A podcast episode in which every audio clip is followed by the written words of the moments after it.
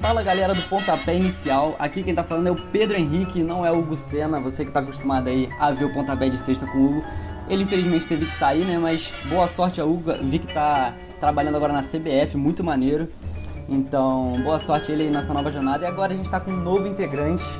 Mas antes disso, vamos apresentar aqui nossa integrante que já estava com a gente na temporada passada. E aí, Juliana, como é que você tá? Como é que foi nessas férias? Sofreu muito com seu time ou tá, tá de bem com ele? Eu acho que eu não vou responder a pergunta sobre o meu time para não acabar revelando, né? Vou preferir manter em segredo.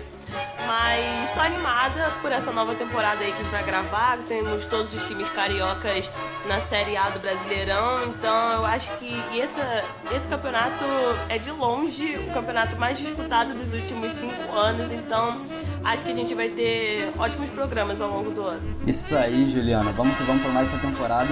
E a gente tem um novo integrante aqui, o Matheus Azevedo, que a gente vai chamar ele de Grão aqui no programa, que é como ele é chamado. Né? E aí, Grão, como é que você tá? Tá ansioso pra fazer esse programa? Boa tarde, Pedro. Boa tarde, Juliana. Muito ansioso, cara. Chegando agora. Sou um paulista aqui me inserindo ainda no, no, no Campeonato Carioca, nos times aqui do Rio. Mas vamos pra cima. Espero que, que renda muito, que os times daqui consigam ir bem e longe nos campeonatos pra gente ter bastante assunto para comentar durante a temporada. Exatamente, a gente sempre torce né, para os times cariocas irem bem é, na temporada. É, e essa semana a gente teve uma semana cheia de treino, na verdade duas semanas. É, até porque a gente teve uma data FIFA com jogos de seleções e a CBF esse ano resolveu parar os jogos quando tiver data FIFA, né? Então a gente teve duas semanas meio paradinhas, é, mais treino e especulação de contratações do que jogo em si. Porém, a gente tem a final do Carioca esse final de semana, né? Fla-Flu, sábado, é o primeiro jogo. Então a gente tem muito assunto aí para falar, mas vamos começar com o gigante da colina, o Vasco da Gama.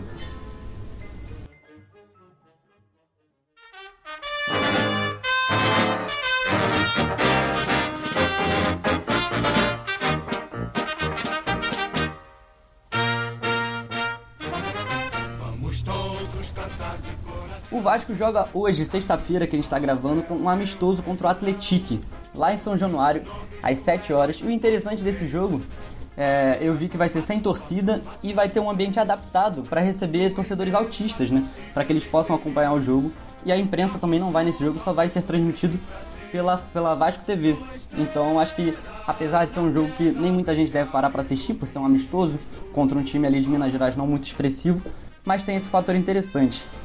E aí, Juliana, o que você espera desse jogo? Você acha que vai ser um jogo mais preparativo, mais sem graça? Ou você acha que a gente pode encontrar emoções, fortes emoções nessa partida? Bom, eu até acho que o jogo não vai ser tão morno, né? Eu acho que vai, pode acabar sendo um jogo bom. Esse time Atlético ele até estava indo bem no Campeonato Mineiro, né? Fez uma, uma campanha até razoável, então acho que é um bom treino pro Vasco. O Vasco que foi eliminado da, na semifinal do Carioca, foi eliminado da Copa do Brasil, só tem o Brasileirão pela frente. É bom que o time não fica totalmente parado enquanto o campeonato não começa.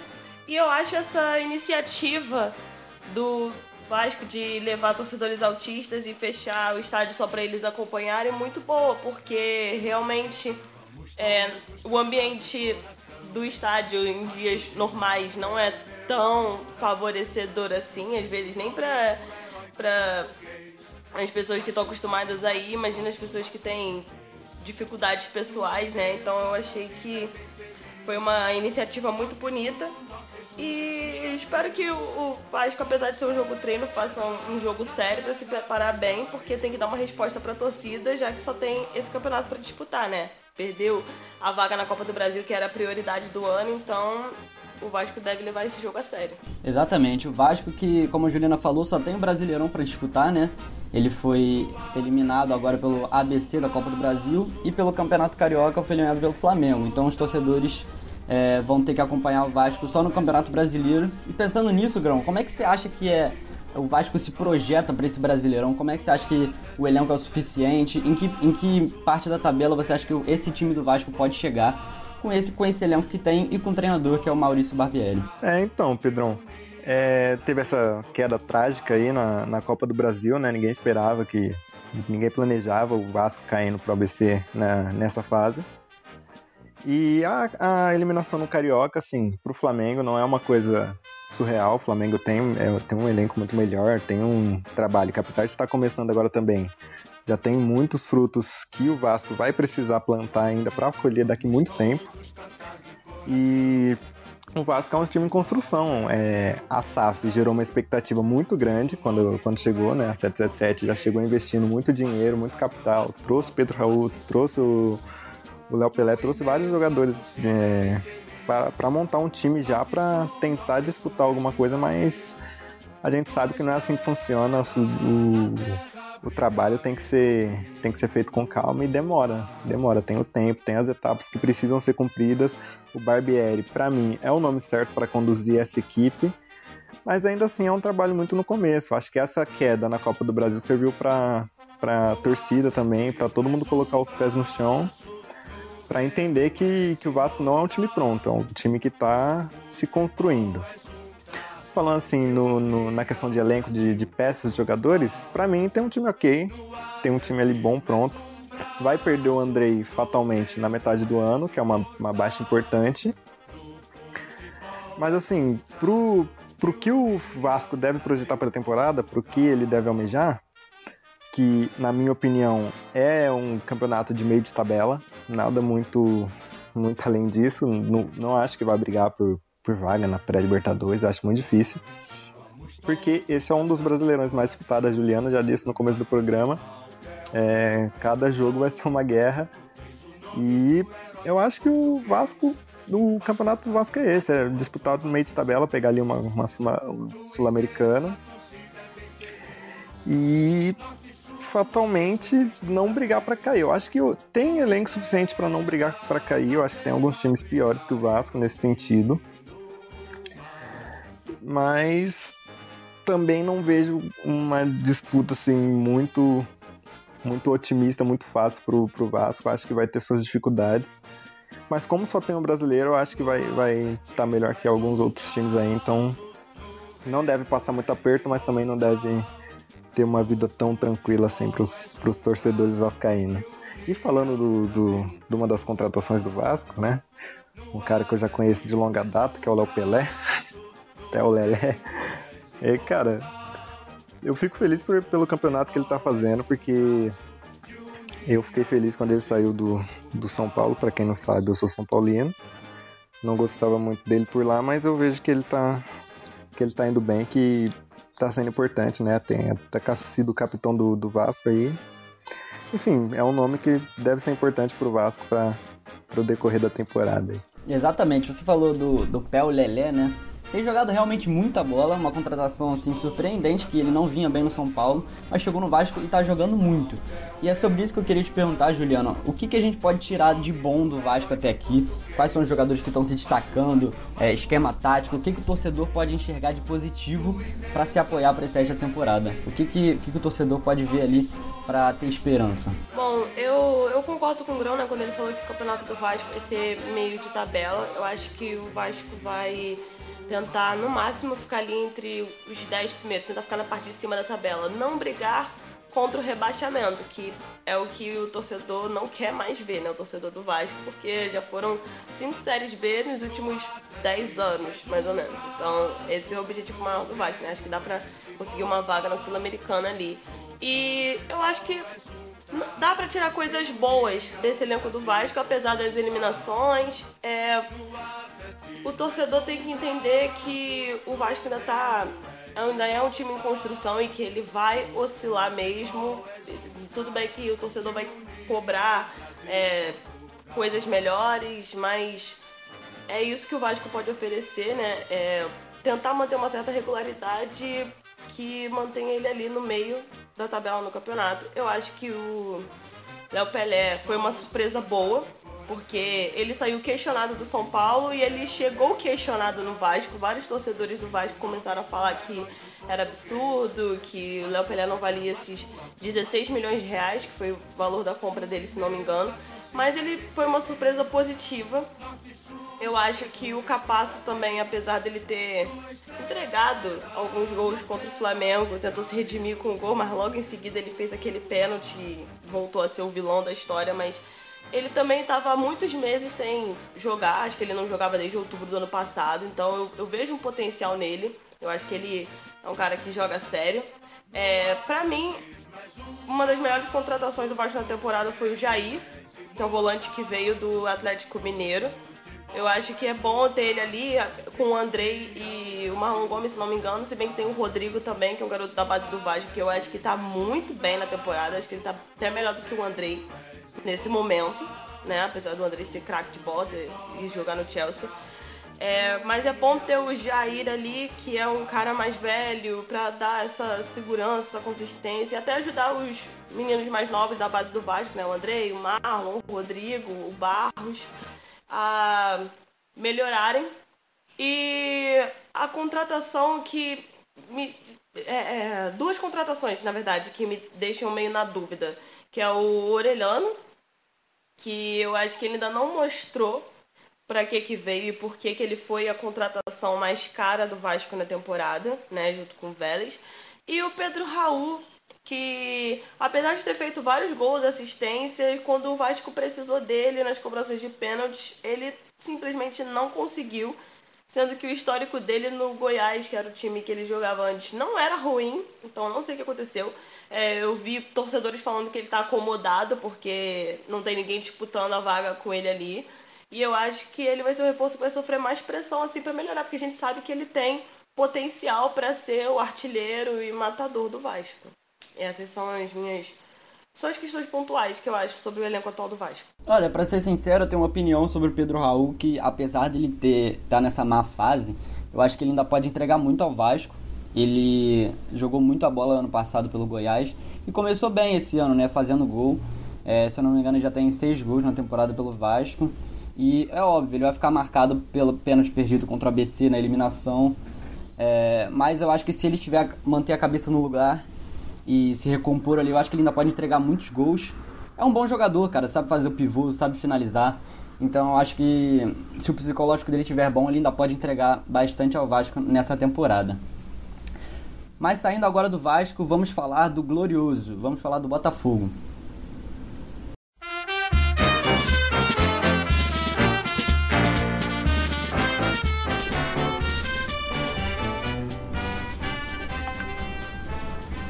O Botafogo joga esse domingo contra o Aldax de Angra pela final da Taça Rio. O Botafogo não se classificou para as semifinais do Campeonato Carioca, então foi reclassificado para a Taça Rio. Está disputando agora a final contra o Aldax. Que que, é, ô Grão, o que, que você espera desse jogo, um Botafogo e Aldax? É, você enxerga um favoritismo ali do Botafogo por ser um, um clube maior e melhor, ou você acha que a fase do Botafogo equilibra um pouco mais as coisas? É, então, Pedrão, o Botafogo enfrenta o Audax agora no, no, São dois jogos, né? Ele volta. O primeiro jogo, dia 2 de abril, agora domingo, às 6 da tarde, no Raulino de Oliveira. O jogo de volta, 8 de abril, mando do Botafogo, às 4 da tarde, também no Raulino, no Raulino de Oliveira. Porque o Engenhão passa por obras para colocar a grama sintética, né? E assim, eu acho que tem um detalhe muito interessante que eu vou comentar antes de entrar nisso que você falou de favoritismo e tal, que é que dois dias antes do jogo de volta, do jogo decisivo dessa final, o Botafogo ele estreia na Sul-Americana jogando fora de casa contra o Magalhães, lá no Chile. E essa é uma viagem longa e cansativa. E o Botafogo, depois desse jogo, vai ter dois dias de descanso só. Então deve ser, deve ser uma logística complicada e o Botafogo vai ter que administrar para chegar pro, pro segundo jogo, né, pro jogo de volta, conseguindo competir com, com esse time do Audax, e, cara, decepcionante o Botafogo não ter conseguido se manter entre os quatro, né, no, no Campeonato Carioca. E ter ido parar na Taça Rio. E o próprio Luiz Castro já comentou, cara, é obrigação do Botafogo é ganhar. Se essa obrigação se, se confirma como favoritismo, aí eu já não vou ter tanta certeza, porque a gente sabe que o, futebol que o Botafogo vem, que o Botafogo vem apresentando não é tão convincente assim. Passou sufoco no primeiro jogo contra a Portuguesa na semifinal do, da Taça Rio. E, apesar de ter feito um jogo de volta mais, mais tranquilo, conseguiu, conseguiu com o meio-campo mais ofensivo ter um, um, jogo mais tranquilo, conseguiu de certa forma dominar a portuguesa. Mas vai enfrentar uma equipe que é melhor que a portuguesa. O Audax, por exemplo, ele vem de seis jogos de invencibilidade. A última derrota do time foi para o Fluminense do Fernando Diniz por 3 a 0 no, no Campeonato Carioca. E assim, apesar de ter passado de, de ter tá com essa invencibilidade, a equipe do Audax acabou passando um aperto aí contra o Nova Iguaçu. No jogo de ida conseguiu um empate ali com gols nos acréscimos. E no jogo de volta fez um gol ali cedo, já construiu aquela famosa retranca e segurou o Nova Iguaçu. Assim, volto a afirmar que é um time mais organizado que a portuguesa e o Botafogo vai ter que, que abrir o olho aí, senão pode acabar com mais um vexame, né? Além de não ter conseguido se classificar para as semis do, do Carioca, acabar não conseguindo conquistar a Taça Rio. Que quando um grande do, um dos quatro grandes fica de fora, todo mundo espera que pelo menos ele consiga né, levantar essa Taça Rio aí e dar essa compensada na não classificação. É, você falou, Grão, de, desse favoritismo, né? E do. A torcida realmente tem cobrado uma obrigação do Botafogo de ganhar. É, porque se o Botafogo não ganhar esse jogo da, da taça, final da Taça Rio, ele corre risco de ficar de fora da final da Copa do Brasil. Mas antes, só fazendo uma correção aqui, eu falei que o Pedro Raul tinha 6 gols na temporada, na verdade ele tem 7 gols e também já deu duas assistências. Só uma, uma pequena correção aqui mas o regulamento da Copa do Brasil diz que se o Botafogo não ganhar essa final de Taça, de taça Rio, ele vai ter que pegar uma pré-Libertadores no mínimo no Campeonato Brasileiro para se classificar para a próxima Copa do Brasil do ano que vem. É, que, que impacto você acha que esse, esse regulamento traz pro, pro Botafogo esse jogo? Uma pressão a mais e que pode afetar muito as finanças do Botafogo no geral, né, Juliana? Com certeza, a Copa do Brasil é uma, é uma competição milionária, né? Sempre gera muito caixa aos clubes. Antigamente os clubes até faziam suas contas pensando nas premiações da Copa do Brasil, então financeiramente é prejudicial para o Botafogo e no aspecto do futebol mesmo, sua relação com a torcida. É, a Copa do Brasil agora só disponibiliza cinco vagas pelo campeonato carioca, então, ou seja, só o vencedor da Taça Rio agora pode pegar essa última vaga na Copa do Brasil de 2024. E seria muito triste pro Botafogo se perdesse, né? Porque seria o único carioca dos quatro grandes do Rio que não ia disputar a competição. Então é uma situação complicada Botafogo. O Botafogo com certeza é o favorito, né, para ganhar. É, principalmente porque ficou de fora das semifinais, então a torcida tem uma expectativa muito grande por esse título da Taça Rio, é, quase como uma obrigação assim. Claro que o Audax não vai deixar, é, não vai fazer jogo fácil com o Botafogo, vai para cima porque também almeja essa vaga na Copa do Brasil e ir crescendo dentro do estado, mas a pressão do Botafogo é enorme, né? Exatamente. O Botafogo entra pressionado para essa final. ainda acho que é favorito e vai ganhar do Audax, mas é aquilo, vamos ver dentro de campo. E agora vamos para o assunto mais esperado da semana. A gente tem a final do Campeonato Carioca esse sábado, o primeiro jogo, que é o Fla-Flu. Vamos começar aqui falando um pouquinho do, de como chegam os times para esse jogo.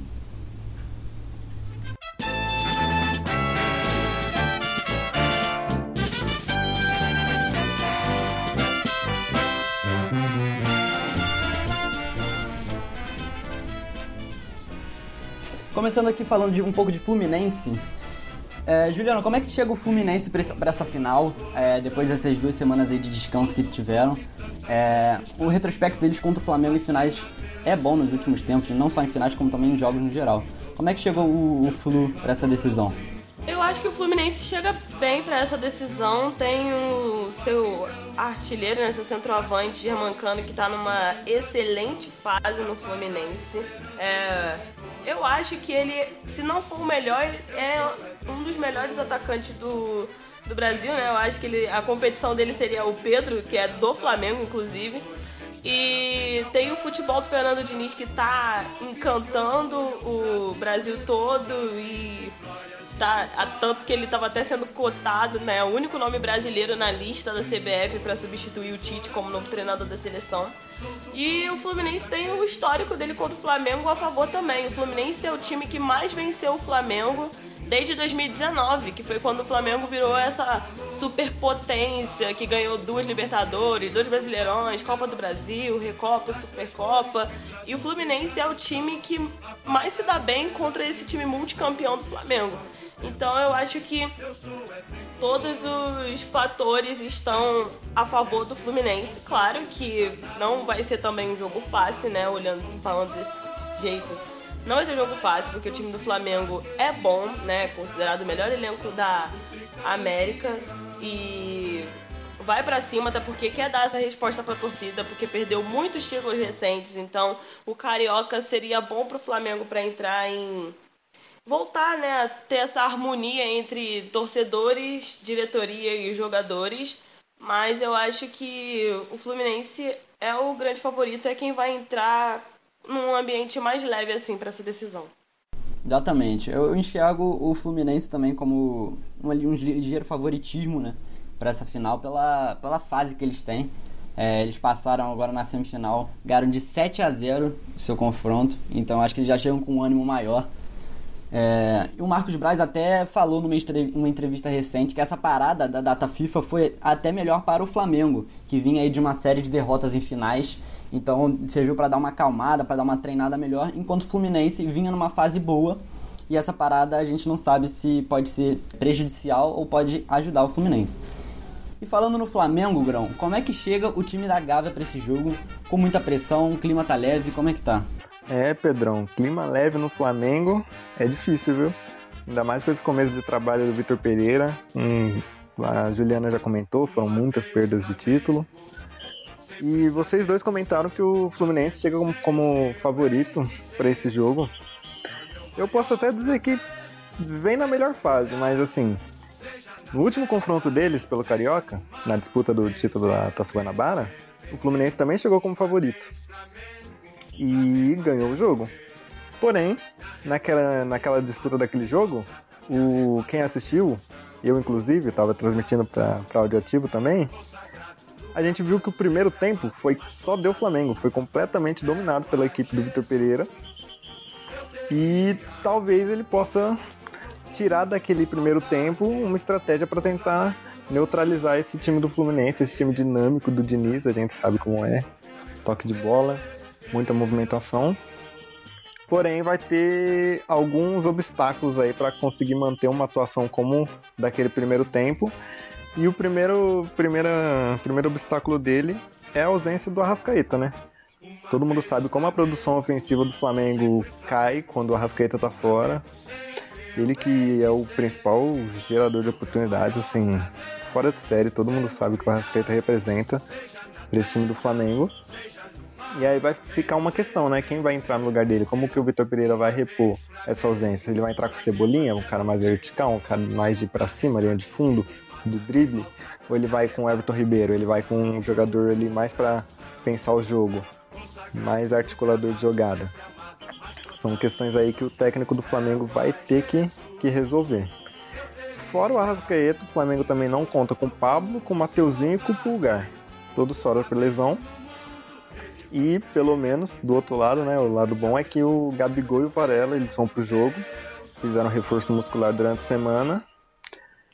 E o Vitor Pereira ele deve manter esse 3-4-3 que ele vem já implantando há algum tempo, né? Depois de, de perder uh, diversas finais, ele resolveu mudar o esquema de jogo e tentar implantar as ideias dele, dando mais liberdade para os alas. O Ayrton Lucas, que vem num, voando aí no Flamengo, é um dos, dos nomes positivos dessa temporada no time e deve apostar na marcação-pressão, que foi o que deu certo no primeiro jogo.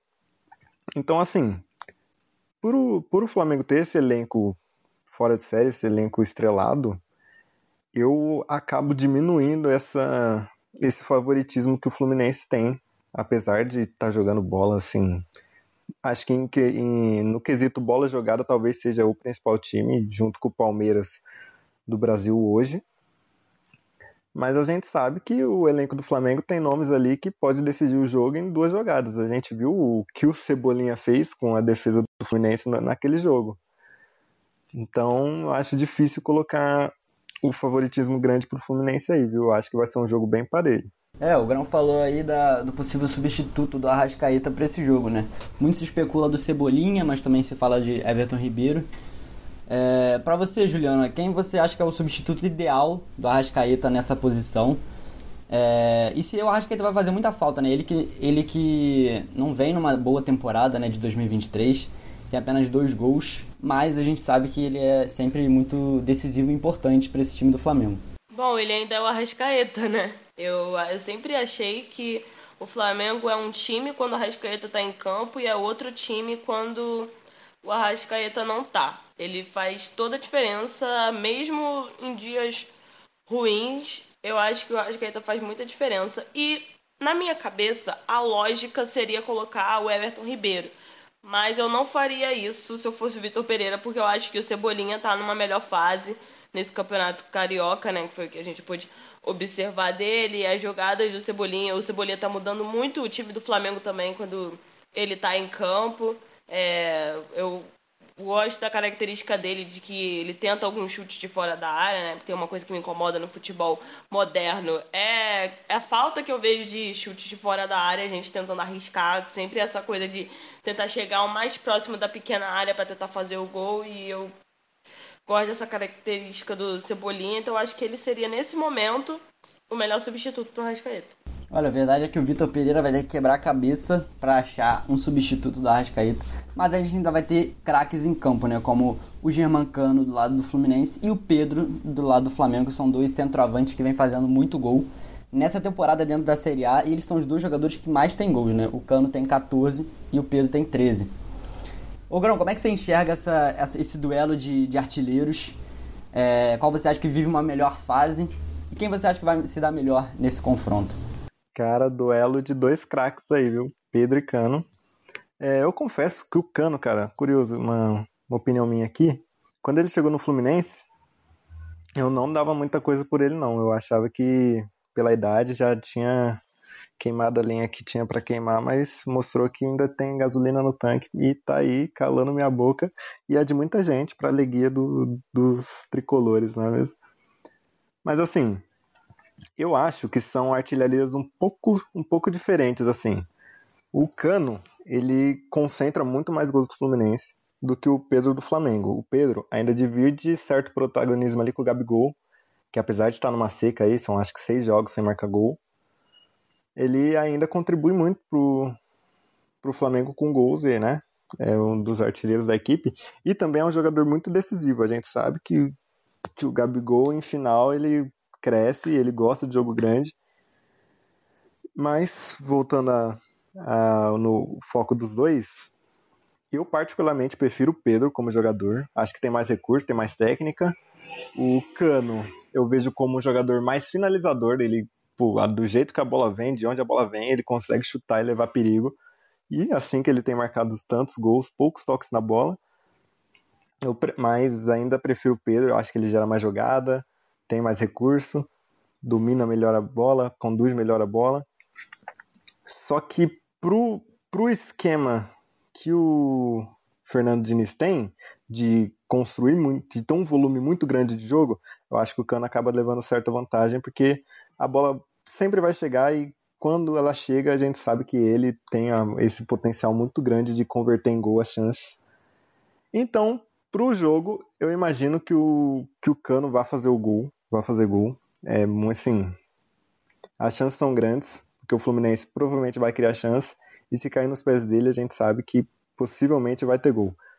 Já do lado do Flamengo, rola essa incerteza, né, se como vai estar o time, se vai produzir muito gol, se vai conseguir performar bem, tá perdeu o principal gerador de oportunidade que é o Arrascaeta. Mas a gente sabe também que caso chegue, o Pedro também é um grande candidato, candidato aí a cravar. Então, assim, eu acho que quem tem a ganhar somos nós, né, que vamos assistir o jogo, que vamos ver aí esses dois craques em campo. E esperamos que saiam gols dos dois lados para ninguém ficar triste nessa. É, artilharia pesada, vai ser um jogaço. Acho que os dois elencos têm se reforçado muito nas últimas temporadas. Fluminense anunciou a contratação né, do Marcelo esse ano, que é uma dúvida se pode estrear ou não nessa final. É, se for relacionado, obviamente deve começar no banco, mas a gente fica aí na expectativa para a estreia do Marcelo, né? Que chegou aí como status de um dos melhores laterais no futebol brasileiro. Vamos ver se ele vai corresponder. O Fluminense também está é, tá anunciando a contratação do volante Thiago Santos, que gerou uma, um burburinho aí nas redes sociais da, da torcida do Fluminense, né, Juliana? Sim, ele está sendo muito questionado pela torcida do Fluminense essa vinda, apesar dele ter o ok do Fernando Diniz para assinar com o clube e disputar essa temporada pelo tricolor. Mas eu vi muita gente reclamando da idade do Thiago Santos. Ele tem 33 anos de idade, se eu não me engano, e está vindo pro, para volância do Fluminense. Inclusive, ele tem essa versatilidade de que ele pode atuar tanto como volante, tanto como zagueiro, e o Fluminense estava atrás de um zagueiro, então ele seria um jogador para ajudar nessas duas posições. Mas a torcida do Fluminense estava reclamando muito por causa da idade dele. Acham que a, o Fluminense não tem problemas na volância para precisar de um cara mais velho e eu até acho que o Fluminense está bem de volante. Mas é uma questão delicada, né? O Thiago Santos também é um dos remanescentes do elenco do Grêmio que foi rebaixado e ele está sendo questionado no próprio tricolor gaúcho. Tanto que na classificação do Grêmio para a final do Gaúcho, o Renato tentou amenizar o clima, dizer que a vitória se dava muito por causa dele. Então ele está sendo muito questionado dos dois lados e acho que vai ser uma dor de cabeça aí para a diretoria contratar o Thiago Santos. Não acho que eles deveriam dar muito ouvido para a torcida do Fluminense também, né? Se eles acharem que deve fazer essa contratação, se é o que dá para contratar no momento para suprir as necessidades do Fluminense, eles deveriam fazer, mas que vão chiar muito se ele acertar de fato, vão. É, na minha opinião, o Fluminense precisa de contratações. Eu acho que o Fluminense é um excelente time, mas tem um elenco enxuto, né? Tem peças de reposição ali que às vezes carecem um pouco de qualidade. Muitas vezes até utilizando moleques da base. Então acho que o Thiago Santos chegaria para compor o elenco. Não é um craque, a gente não vai falar aqui que ele ia chegar para resolver o meio de campo do Fluminense, mas talvez ali para ficar no banco pode ser necessário em alguns jogos. E do outro lado, né, o Flamengo vem sendo muito criticado pela falta de contratações. Né? O Vitor Pereira sente que a diretoria não confia muito nele, porque ele pede contratações e a diretoria não tem conseguido fazer. Né? O Marcos Braz recentemente é, deu uma entrevista falando que a prioridade do Flamengo no mercado é um volante. O Flamengo até buscou o, o volante Matheus Uribe, que joga no Porto, colombiano, mas os valores é, ainda estão longe de ser acertados e provavelmente ele vai ficar no Porto. É, Igor, como é que você enxerga essa falta de reforços do Flamengo? Se isso prejudica o Vitor Pereira ou se o elenco é mais do que suficiente para passar a temporada? É, Pedrão, questão complicada aí. A gente sabe que o Flamengo é um time fora da curva, com receitas bilionárias. É, mas, assim, tem um elenco bom, cara. Eu, eu particularmente, acho que é um elenco suficiente para fazer. para disputar aí todos os títulos e conquistar diversos deles. Assim, vamos, eu vou começar falando um pouco sobre as baixas do Flamengo né, na temporada, que na minha opinião não teve nenhuma baixa significativa, além do João Gomes. Perdeu assim, o Flamengo perdeu o técnico Dorival Júnior, toda aquela polêmica. O lateral direito Rodinei, muito questionado, apesar de ter saído em alta, mas durante toda a sua passagem ele era por muitos ridicularizado até no clube. O goleiro Diego Alves, que muita gente já não, não já entendia que não dava mais, o Diego, que foi importante em certo momento, mas também já estava com bastante idade, saiu sem deixar muita saudade, e os jovens Vitor Gabriel, Thiaguinho e o Hugo Souza, né? O Hugo Souza também viveu uma fase ali bem conturbada no Flamengo, além do Ramon lateral esquerdo. Então, assim, não foram baixas que comprometeriam o elenco, assim, não eram jogadores tão importantes para o elenco. E depois dessas baixas chegaram o poucos nomes, né? Na verdade, só chegou o Gerson para essa temporada para para recompor a principal baixa que foi o João Gomes. Mas o Gerson acabou enfrentando lesão e não conseguiu desempenhar um bom, bom futebol que outra vez ele já apresentou no Flamengo, né, em 2019. Eu, até por isso eu acho que, que foram atrás dele, porque parecia ser um jogador de confiança, mas está sendo muito criticado, falta de ritmo. Enfim, decepcionante até agora essa contratação, que foi cara, e vinha para ser uma certeza para resolver esse problema na volância, mas aí, como você mesmo confirmou, Pedro, o Flamengo segue na busca do volante, o Uribe, o, pelos valores, também não deve vir. O, o Flamengo também tentou a contratação do Ângelo, jovem do Santos, promessa, mas também não conseguiu concretizar. Na verdade, nem foi porque o Santos não quis vender, foi porque o Ângelo não quis ir para o Flamengo, ele para ele, o projeto de carreira dele é ir para a Europa. E assim, cara, é, agora uma opinião pessoal minha. Ah, na verdade, antes deixa eu complementar dizendo que o goleiro, né, Rossi do Boca Juniors, também vem para o Flamengo, mas vem só para o meio de, do ano. Ele assinou um pré-contrato e deve chegar em 1 de julho para para defender a camisa rubro-negra. E essa, essa sim, eu acho que é uma boa contratação, apesar de ter o Santos, que para mim é um goleiraço, ele não vem na melhor fase, não vem tendo a confiança para desempenhar o que a gente já viu ele desempenhar no Atlético Paranaense. Ele já foi até convocado para a seleção. Assim, para mim é um goleiro que, que, no ideal, não teria nem questionamento dele no, no, no clube que ele está mas a gente sabe que o Flamengo é, é um clube difícil de você se, de se manter, qualquer falha já pesa mais, porque a maior torcida do país, a imprensa está sempre em cima, então é complicado para os jogadores. Agora, o Vitor Pereira me dizer que, que precisa de mais do que o elenco do Flamengo tem para conseguir competir, aí eu vou pedir para ele me desculpar, mas, pô, o elenco do Flamengo é melhor do que todos os, os elencos do Brasil hoje, não tem do que reclamar. Você vai ver em cada setor, o Flamengo tem, se não o melhor jogador, top 3, top 2 jogador da, da posição. Então, o trabalho do Vitor Pereira não, não, não pode ser atribuído à falta de contratação. Ele já tem no elenco do, do Flamengo nomes de ponta, cara. Tem Pedro, que a gente acabou de comentar sobre ser o melhor centroavante aí junto com o Cano. Tem no, na zaga Davi Luiz, dispensa comentários, Fabrício Bruno que vem jogando muito bem. Nas alas, Ayrton Lucas, Everton Cebolinha. Então, assim, pro elenco que o Flamengo já tem, eu não vejo necessidade de contratação.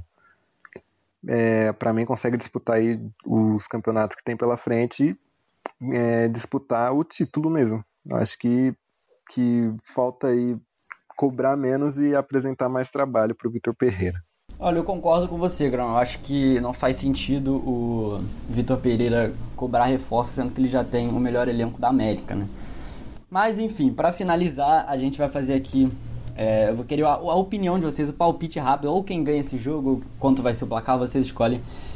Juliana, quem você acha que ganha esse primeiro jogo da final da, da, do Campeonato Carioca? Semana que vem a gente faz do quem vai ser o campeão, né? Pior é que eu acho que ninguém ganha esse jogo. Eu acho que esse jogo vai ser um empate. Eu até brinquei com uns amigos, falei que o Cano, o Cano tinha feito quatro, fez quatro gols, se eu não me engano, contra o, o Volta Redonda, né, na semifinal. Então eu até brinquei, ah, será que o Cano vai meter quatro gols de novo, dois na ida e dois na volta? Mas eu, vai ser um jogo muito disputado. Eu de verdade acho que esse jogo vai ser um empate e todas as emoções vão ficar para a semana que vem. Empatezinho, vamos ver, né? Juliana ficou um pouquinho em cima do muro ali. E tu, Grão, você acha que vai ter algum vencedor nesse, nesse primeiro jogo da final? Cara, eu vou, eu vou muretar igual a Juliana, cara. Meu palpite para esse jogo é 2 a 2 cara. Eu acho que o Flamengo vai conseguir dar uma neutralizada e vai tentar segurar, segurar o Fluminense, mas a gente sabe que é difícil. Mas eu acho que vai ser um jogo, jogo bom, um jogo disputado. Um 2 a 2 assim, um empate com emoção pra gente. Vai ficar para ser decidido no jogo de volta. Olha só, cara. Nenhum dos dois quis arriscar aqui um resultado. Mas ninguém pediu uma opinião, mas eu vou dar. Eu acho que o Flamengo ganha esse primeiro jogo. Não sei quem vai ser campeão, mas esse jogo acho que tá com cara de Flamengo. Mas é isso, galera. O pontapé de hoje vai ficar por aqui. Muito obrigado aí a todo mundo que ouviu a gente até o final. É, queria agradecer também ao Gabriel Colares, né, por dar nosso coordenador aqui da extensão, por nos dar a oportunidade de, de falar do que a gente gosta, né, que é de futebol, principalmente dos, dos nossos clubes de coração aqui do Rio. É, é isso. Muito obrigado, Juliano e Grão, por terem participado. Valeu, foi ótimo estar aqui com vocês mais uma vez e tava até com saudade de gravar o programa e espero que semana que vem a gente faça um programa melhor ainda, gente. Um abraço. Valeu, Grão. Até semana que vem. É isso aí, Pedrão. É isso aí, Juliana. Foi um grande prazer estar aqui com vocês hoje. Espero que a gente volte para semana que vem já com, com algum resultado, que alguém tenha acertado pelo menos o palpite aí. E assim, muito prazer. Espero estar com vocês durante todo o ano. É isso. E para ver a repercussão desse primeiro jogo, você também pode acompanhar o pontapé de segunda, que vai sair, né, com a repercussão do jogo. E não esqueça de seguir Áudio Ativo no Instagram, também no Spotify, todas as redes sociais. E é isso. Até a semana que vem, gente. Tchau.